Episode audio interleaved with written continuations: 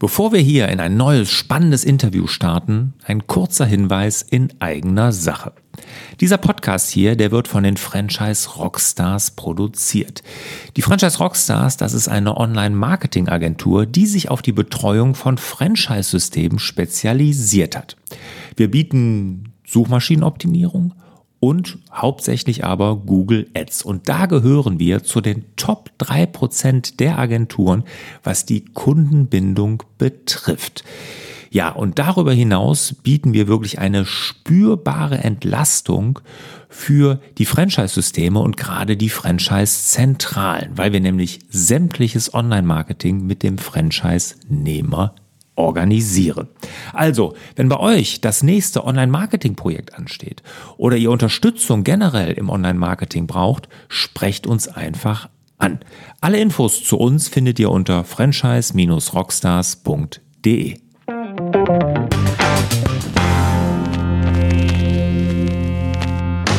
Hallo und herzlich willkommen zu dem Franchise Rockstars Podcast. Mein Name ist Lars Bobach, ich bin Gastgeber und Moderator der Show. Heute habe ich einen echten Franchise-Riesen zu Gast. Das Interessante dabei ist, dass viele von euch den gar nicht kennen, nämlich ich kannte ihn auch nicht, obwohl ich ja in der Franchise-Branche recht kundig bin. Und zwar ist die Rede von Saga Flor. Ich spreche mit dem Vorstand Ursula Lindel und sie erklärt uns auch, warum wir den Namen gar nicht kennen können, weil er tritt nämlich als Markenname gar nicht in Erscheinung. Sie sind unter einer anderen Marke bekannt. Das verrät sie natürlich im Interview und auch, wie sie zu diesen beeindruckenden Zahlen kommen. Super interessant, wirklich super interessant von ihr ist der Ausblick in die Zukunft, was sie zukünftig geplant haben. Und da sie im Bereich Tiernahrung unterwegs sind, ist das wirklich wahnsinnig spannend und wirklich richtig innovativ. Genug der Vorrede, hören wir direkt mal rein in das Interview.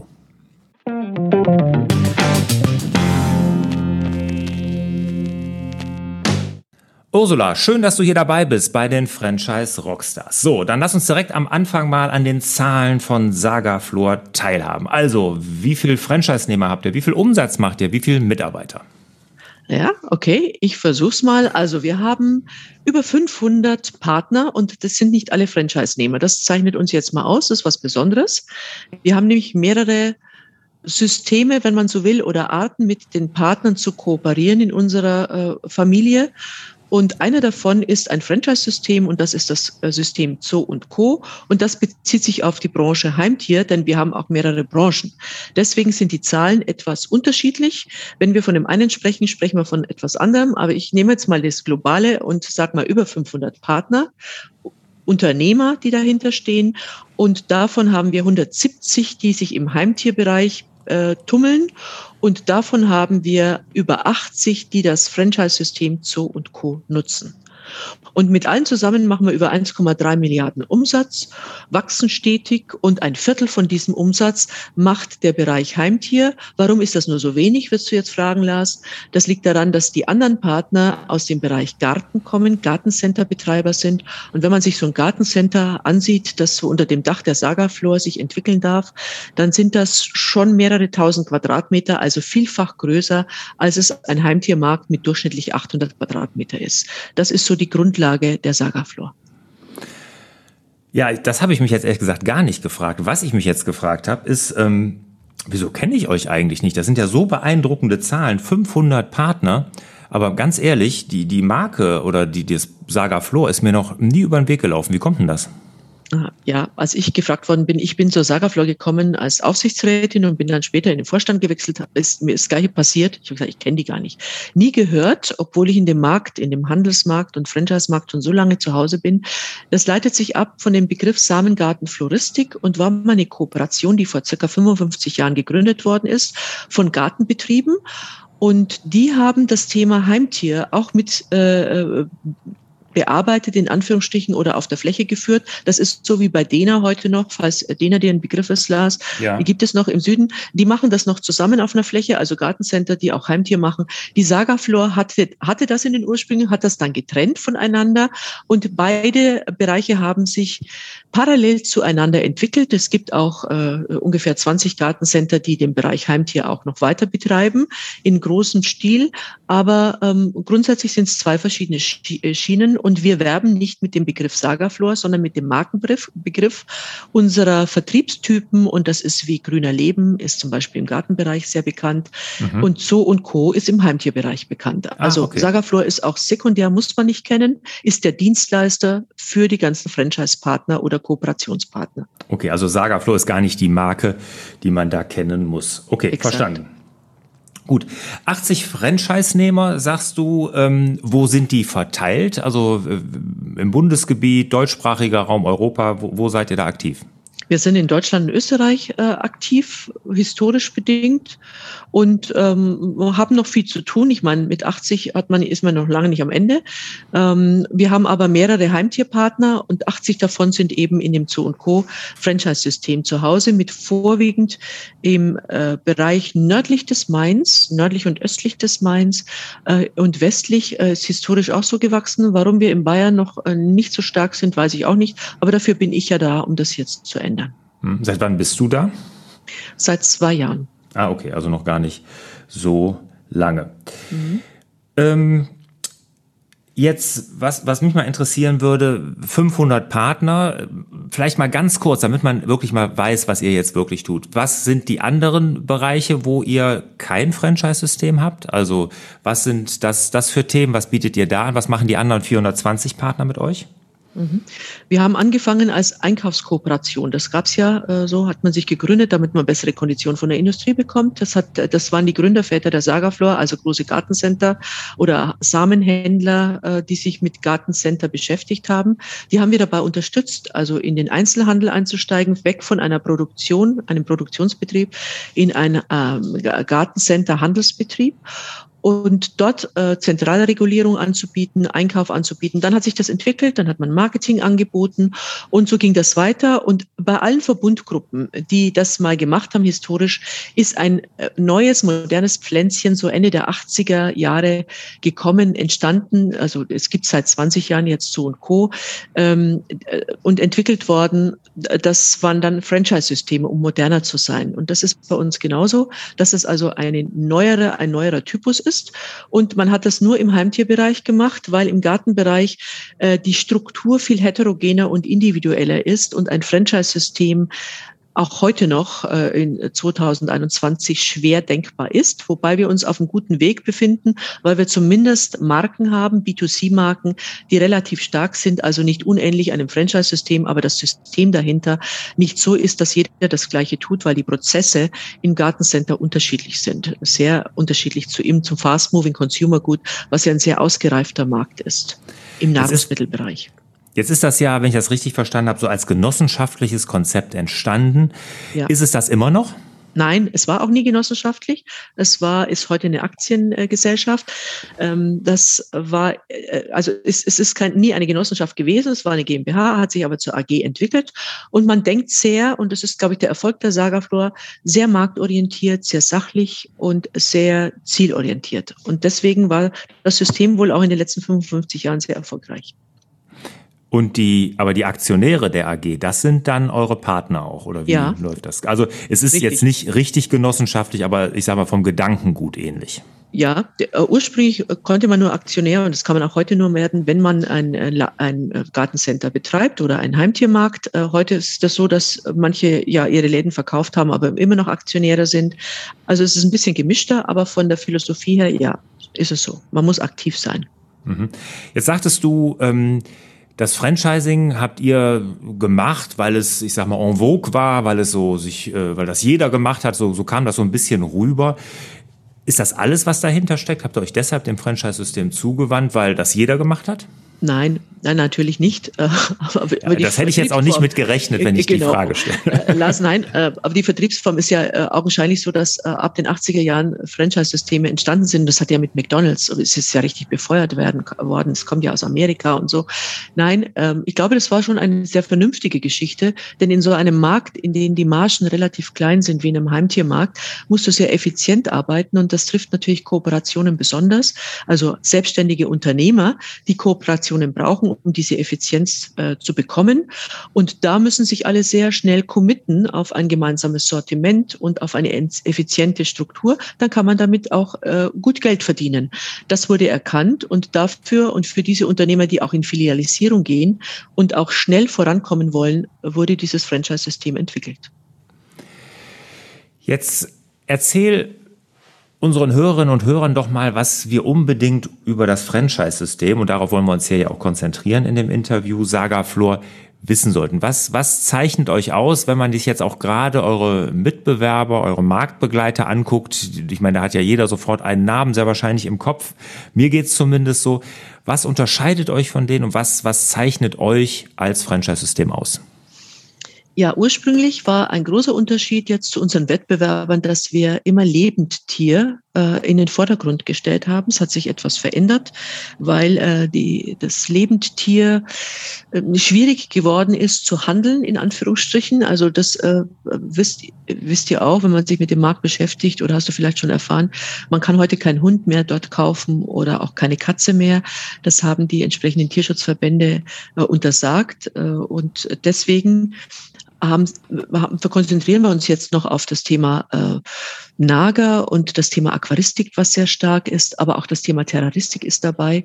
Also wir, ist, wir sind zu einer klassischen, zu einem klassischen Nahrungsmittelanbieter geworden mit einem großen Bereich Non-Food, das zeichnet uns auch aus, äh, und eine Expertise in der Ernährungsberatung. Das macht unsere kleine Nische. Mit dem Lebendtier haben Sie natürlich mehr Qualität in der Beratung, in der Kompetenz der Mitarbeiter, wenn das noch mitgeführt wird, wenn, wenn Sie nur äh, Verkäufer haben, in Anführungsstrichen, die die Ware oder Dosen anbieten. Das ist ein Asset, das wir haben.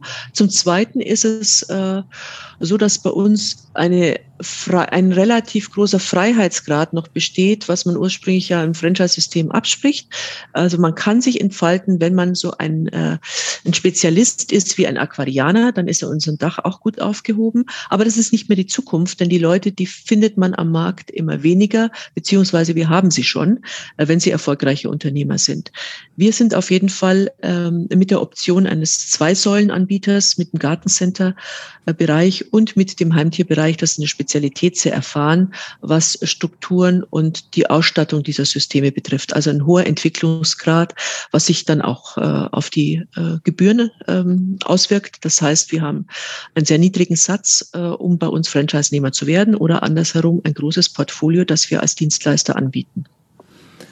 Okay, und was müssen jetzt auf der anderen Seite gute Franchise-Nehmer mitbringen? Du sagtest eben, mit 80 seid ihr natürlich noch nicht am Ende. Ihr wollt auch mehr. In Bayern hast du ja auch schon erzählt, seid ihr mhm. jetzt nicht so stark vertreten. Mhm. Was für Franchise-Nehmer sucht ihr? Müssen, sollten die schon Gartencenter haben, was ich gerade so ein bisschen rausgehört habe? Nein, müssen sie nicht, um Gottes Willen, sondern sie müssen als erstes mal ein unternehmerisches Denken mitbringen. Ich glaube, das ist mir, das ist ganz wichtig, auch in dieser Zeit wichtig. Das hat sich ja über die Jahre hin auch etwas gewandelt. Unternehmerisches Denken ist dieses, diese, diesen Wert, denn das unternehmerisch, diese unternehmerische Freiheit bieten, dass jemand das schätzt und das auch umsetzen will. Das äh, gehört auch dazu, dass man filialisieren will, weil man heute ja nach Strukturen vorwärts gehen sollte. Also was bietet sich am Markt nach Marktpotenzialen? Und dann brauchen wir einen pragmatischen Macher, der aus dem Einzelhandel kommt, möglichst. Wenn er das nicht tut, dann äh, können wir ihm das aber beibringen. Aber das wäre ein schönes Asset.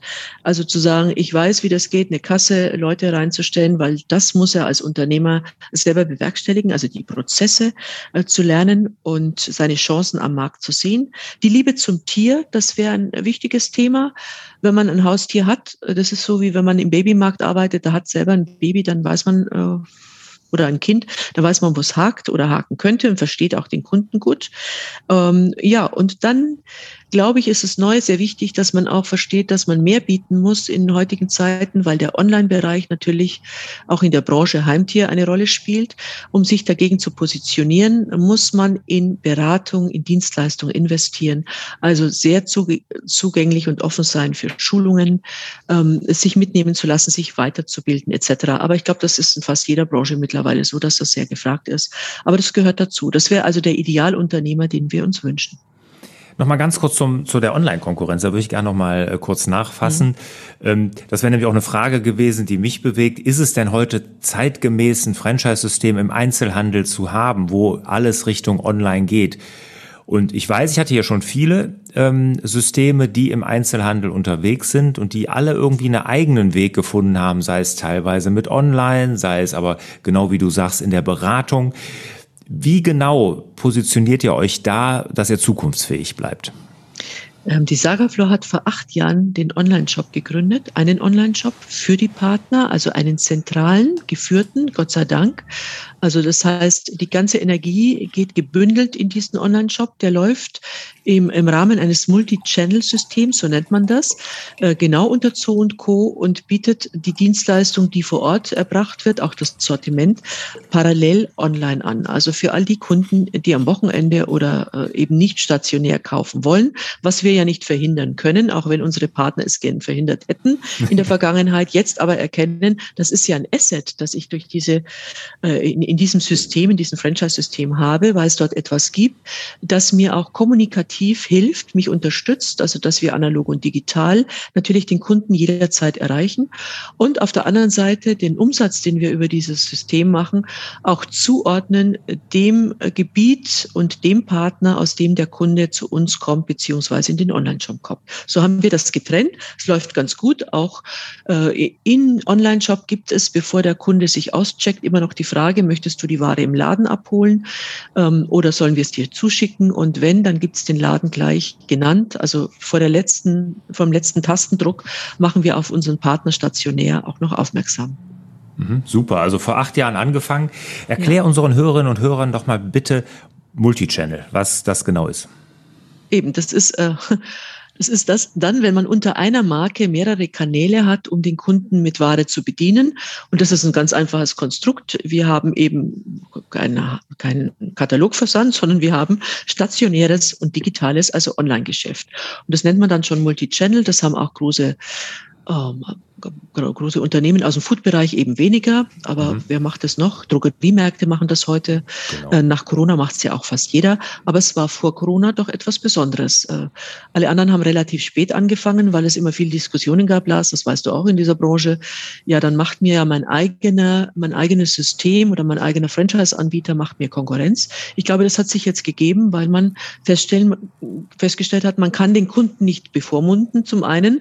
Auf der anderen Seite ist es auch in solcher Zeit äh, durchaus positiv, wenn man selber schließen muss, aus welchen Gründen auch immer, und der Kunde noch die Chance hat, unter dieser Marke online einzukaufen, also man nicht vollkommen von der Bildfläche verschwindet. Und ganz, wenn ich das rausgehört habe, richtig ganz fair. Die Umsätze und damit bestimmt auch ein gewisser Gewinn werden dann dem Partner aus dessen Gebiet dann, aus dessen Postleitzahlengebiet der Kunde kommt, dann ja auch zugeordnet, ne? sodass genau. er dann auch davon profitiert. Also das ist auch ein tolles, tolles Konzept. Jetzt nochmal ein bisschen tiefer in das Franchise-System. Ähm, was für Franchise-Lizenzen bietet ihr an? Ist es eine oder gibt es mehrere? Du hast eben von Filialisierung gesprochen. Habt ihr also auch Multi-Unit-Franchise-Nehmer?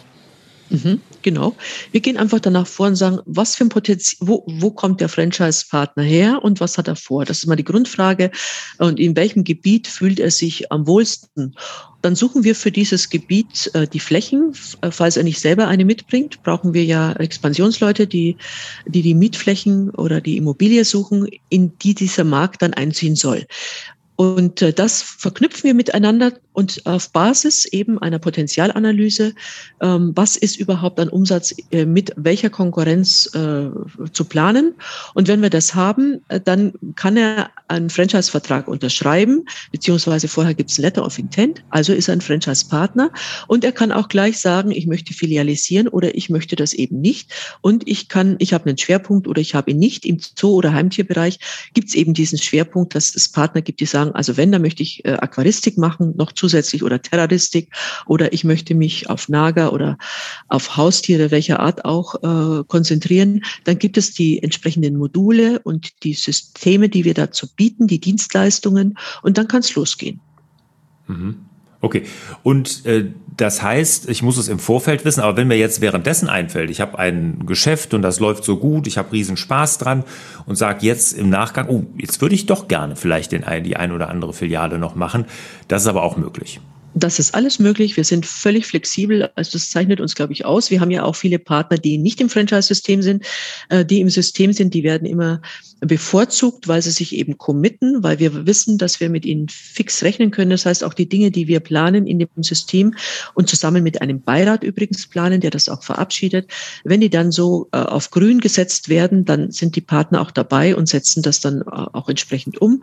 Ähm, das funktioniert alles. Wir haben Partner, die haben zehn Filialen Filialen und mehr. Und wir haben Partner, die bleiben bei einem und sagen lieber den ordentlich gemacht mit meiner Gattin oder mit Mitarbeitern im kleinen äh, Bereich, da fühle ich mich wohl. Dann ist das auch so völlig korrekt und in Ordnung. Schön.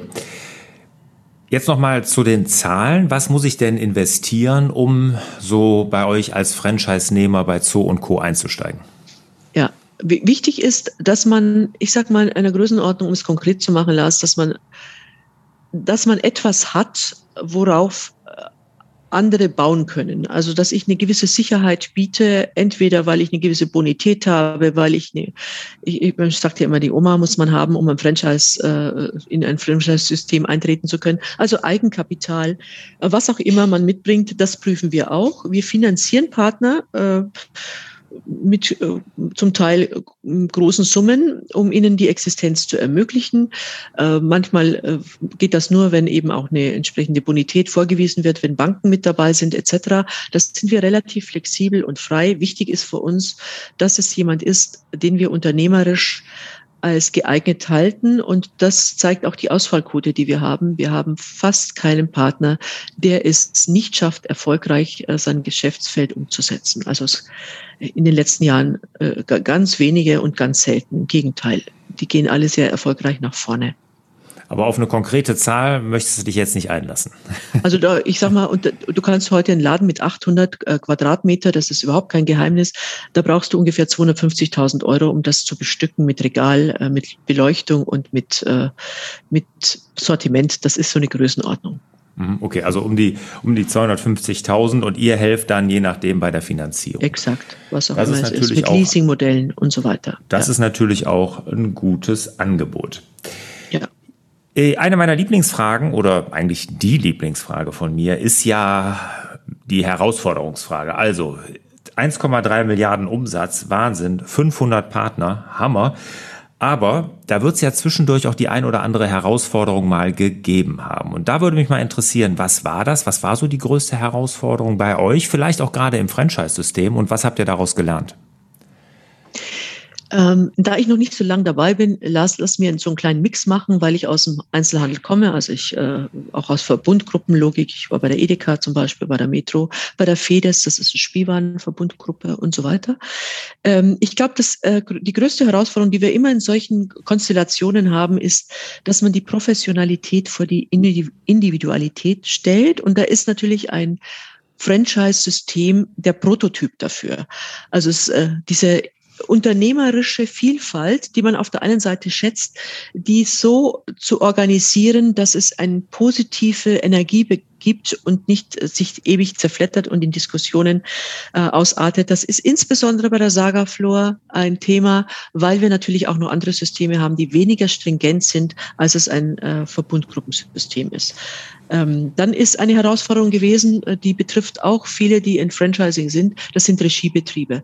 Wenn man, äh, wie die Saga Flor jetzt 55 Jahre alt ist und die dritte Generation jetzt langsam ans Ruder kommt, äh, dann äh, wird man auch konfrontiert mit der Aussage, wir wollen nicht mehr, könnt ihr nicht unsere Märkte übernehmen.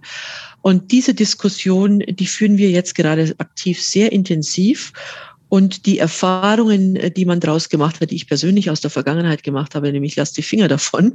Man kann als äh, Verbundzentrale kein Einzelhandel. Ähm, diese Geschichte wird neu aufgerellt und stellt mich vor neue Herausforderungen, das zu entscheiden und das wieder zu entscheiden in der neuen Branche Garten und Heimtier und zu sagen, wollen wir das oder wollen wir das nicht? Das sind so Erfahrungen aus der Vergangenheit, die nicht so positiv waren, wo man als Verbundgruppenmanager dort steht oder als Franchisegeber und sagt, also ist so, dass es jemand anders, nämlich mein Franchise-Partner, besser kann, wenn wir es als Zentrale machen.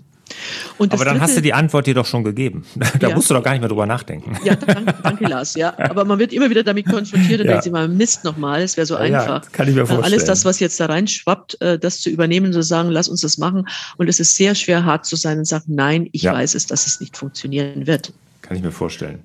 Und das hätte ich aber unterbrochen, Lars, die dritte. Die dritte. Ja, und ich ja. bewundere, äh, Lars, muss ich auch noch dazu sagen, die, die es schaffen und beides können und beides erfolgreich können. Äh, was ich nicht mag, ist die Quersubvention. Also ich möchte nicht Partner haben, denen ich mein Defizit ausgleichen lasse, dass wir selbst erwirtschaften, wenn wir es zentral führen würden. Also das ist so meine Gehalt, meine äh, ja, Haltung, die ich dazu habe. Ich kann ja, das aus eigener Erfahrung, ganz kurz nur, ich kann aus ja, eigener. Erfahrung, ich bin ja auch in paar Franchise-Systemen aktiv und ich kann sagen, genau das, was du sagst, kann ich bestätigen. Regiebetriebe, das ist schwer. Da tun sich wirklich viele, viele schwer mit. Und da gibt es auch welche, die sagen, wir müssen die selber führen, damit wir die Erfahrung haben. Sag ich, das ist auch, oh Gott, das finde ich unsere Aufgabe. Franchisegeber ist etwas anders, ist im Grunde Dienstleister, damit es vor Ort gut läuft. Mhm. Und dann gibt es die Kompetenz des äh, des äh, Einzelhändlers oder des Franchise-Nehmers und der macht das Beste draus. Ja, und diese genau. Kombination genau. ist unschlagbar und die sollten wir, die Grenze sollte man eigentlich nie überschreiten. Aber gut, ist, ist eine Herausforderung, eine Challenge. Ja, genau. Der dritte Punkt jetzt noch. Ja, und das ist die Nachhaltigkeit. Wirklich, Lars, das mhm. ist ein Thema, das treibt mich um weil sei, das wird virulent. Das ist jetzt nicht nur befeuert durch die Politik, sondern auch durch den Corona-Wandel, den Gesellschaftswandel. Wie stellen wir uns da auf? Was ist jetzt sinnvoll? Jetzt ist äh, der Wechsel von der Plastiktüte zur Papiertüte, der ist vollzogen. Aber der Rest, das, äh, das Sortiment durchzuackern, ähm, zu sagen, wie, wie schaffst du das auf einer gemieteten Handelsfläche? Alles das zu durchdenken, das ist ein neues Thema, mit dem ich mich jetzt ganz schwer auseinandersetzen muss. Eine Herausforderung. Und aus der habe ich noch nichts gelernt, weil sie eben neu ist. Ja, also ja. muss jeder neu denken. Das muss jeder neu denken und es ist gut, wenn man sich darüber auf jeden Fall Gedanken macht. Mhm. Letzte Frage, bevor wir zu den Schlussfragen kommen. Was ist denn jetzt in Zukunft von euch zu erwarten? Du hast schon gesagt, Nachhaltigkeit, da beschäftigst du dich sehr mit, ne? ist ja auch absolut wichtig für uns und für unseren Planeten. Was noch? Ähm, dann beschäftige ich mich mit meinem zweiten Thema, das betrifft vor allem den Heimtiermarkt, das ist das Thema Gesundheit, Tiergesundheit. Da tut sich ja auch enormes. Es gibt äh, jetzt den digitalen Veterinär, ähm, der, der auch in Corona-Zeiten einen unglaublichen Push bekommen hat. Das heißt, das Thema ähm, Überalterung der Tiere, die ganzen äh, Krankheiten, die äh, wir als Menschen auch bekommen, wenn wir zunehmend alt werden, äh, die durch Überfütterung passieren etc. Alles das wird auch unser Thema werden. Und auch das ist etwas, was wir erarbeitet haben und im Rollout äh, über die Tierapotheke jetzt in die Märkte bringen. Also eine neue Positionierung, eine veränderte Sichtweise auch auf das, was wir tun. Ähm, das ist eine spannende Geschichte, die wir äh, unseren Partnern bieten und die auch sehr äh, aufgeschlossen angenommen wird, was aber eine große Herausforderung für die Partner ist, weil sie auch anders denken müssen. Auch, äh, ich habe das schon erwähnt, ähm, der, der Kundendienst wird ein anderer und man muss Systeme integrieren, digitale Systeme wie einen Veterinär, damit der Ablauf auch eine, sagen wir, eine neue ähm, ja, eine neue Flughöhe von Akzeptanz und von Professionalität bekommt. Also das ist eine tolle Geschichte, mit der wir gerade äh, unsere Partner oder in den nächsten Monaten unsere Partner intensiv ähm, bearbeiten werden, integrieren werden, äh, etwas, was wir gemeinsam entwickeln müssen, damit das auch State of the Art bleibt über die nächsten kommenden Jahre. Super Thema. Ich kann mir auch vorstellen, absoluter Wachstumsmarkt. Ne? Und was man ja auch immer überall hört und liest, ne, dass gerade Corona auch zu einer Heimtierflut geführt haben, dass jeder sich jetzt einen Hund oder eine Katze angeschafft hat. Das müsstet ihr ja auch dann irgendwann mal merken. Ne? Ich, wir merken das äh, sehr stark und wir sind, ich will nicht sagen Profiteure, das ist äh, ungerecht für die, die können ja auch nichts dafür. Wir mussten auch ja zumachen und wieder aufmachen. Im Gartenbereich war es ja, waren wir geschlossen, aber im mhm. Heimtierbereich waren wir systemrelevant mhm. äh, und wir sind stark gewachsen. Das ist ein positiver Push gewesen und gerade jetzt müssen wir diese Phase nutzen, wo alle Unternehmer gut verdient haben, um in diese Themen zu investieren. Das geht jetzt nicht ohne, dass wir einen Aufwand haben werden. Also man mhm. zieht jetzt keinen weißen Kittel an, stellt sich vor die Tür Tür und sagt, jetzt bin ich derjenige, der Arzneimittel verkaufen darf. Das geht ja auch rechtlich nicht. Aber wir müssen eine neue Nische finden und in dieser Nische äh, äh Informationen äh, in, in eine Beratungsleistung ummünzen. Und das ist nicht so ohne. Mhm. Und das können äh, Apotheken, die gibt's ja im Leben, äh, also bei, bei Menschen sehr, es ist schon lange, die haben sich entwickelt, aber im Tierbereich ist das etwas Neues, weil dieses Selbstdispensationsrecht ja bisher bei den Ärzten liegt, bei den Tierärzten. Mhm. Und diese Dienstleistung kann neu entwickelt werden aus eben aus der Ernährungsberatung heraus und ist auch sehr wichtig für das Tier und den Menschen. Als du das gerade sagtest, Tierapotheke, ne, da ging bei mir hier plötzlich so ein Licht auf. Ich dachte, mal, das ist ja so genial, weil es gibt's so ja noch in der Form gar nicht. Also so kenne ich es nicht. Ich meine, wir haben auch Haustiere und anderen zum Tierarzt und äh, Futter kaufen und und und. Aber genau das, das gibt's ja noch gar nicht. Ne? Also wirklich tolle Idee. Super. Vielen, vielen Dank erstmal bis hierhin. Machen wir mal einen Schlussstrich unter das Thema Franchising und gehen wir mal zu unseren Schlussfragen. Bist du bereit? Ich bin bereit. Super. Welcher ist dein Lieblingsrockstar? Darf ich ein bisschen ausholen, Lars? Ich habe Musik studiert. Oh. Ähm, bin äh, ja habe das Staatsexamen gemacht und äh, mich sehr stark mit klassischer Musik beschäftigt. Und wenn ihr sagt, wer ist mein Rockstar, dann habe ich Phasen meines Lebens erlebt, äh, unzählige Rockstars als Favoriten gehabt, kannst du dir vorstellen. Aber mhm. mein erster, der mir sehr wichtig war, weil er mir den Weg zu, raus aus dieser E-Musik in die U-Musik geebnet hat, das war Freddie Mercury und ich habe gesagt, das ist der Händel, der moderne Händel und ich bin ein Händel-Liebhaber. Also war es Freddie Mercury, wenn man so will. Heute sind's äh, und äh, gestehe mir zu, dass ich jetzt sage, aufgrund der Gender Diversity nehme ich nur die Damen. Da ist es so Natalie Cole gewesen, Diane Reese oder Nora Jones. Das geht mir in diese Jazz-Pop-Richtung, weniger in die Rock-Richtung. Okay. Aber ich wäre ja auch älter, das sei mir zugestanden. Alles gut. Welches Buch hat dich als Mensch und als Unternehmerin am meisten geprägt?